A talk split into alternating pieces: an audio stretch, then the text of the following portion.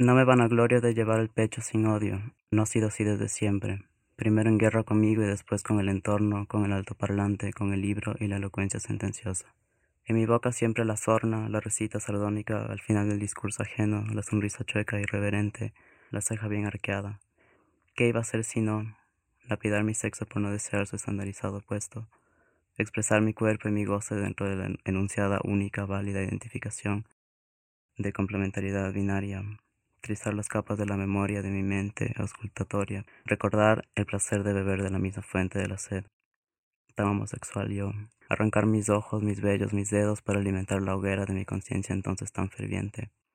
Después de respetar por tanto tiempo mi presencia, tuve que hacerme entender que uno mismo se condena y se libera. Uno mismo se deja vivir, Dios mayúsculo, Dios minúsculo, Dios es plural. La duda, la ausencia, la nada, está y están para los que les abren sus puertas. La bondad no depende de la adhesión intelectual, ni de la fe, ni de las preferencias. Celebro la, lluvia, el orgasmo, el eco del gemido delicioso.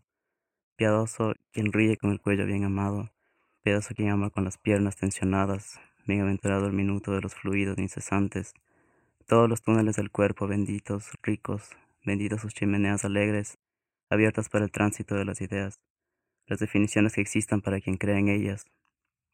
Pero yo no puedo odiarme por no encajar en ningún lado, más que en mis ojos y en los ojos de quienes me han mirado con ternura.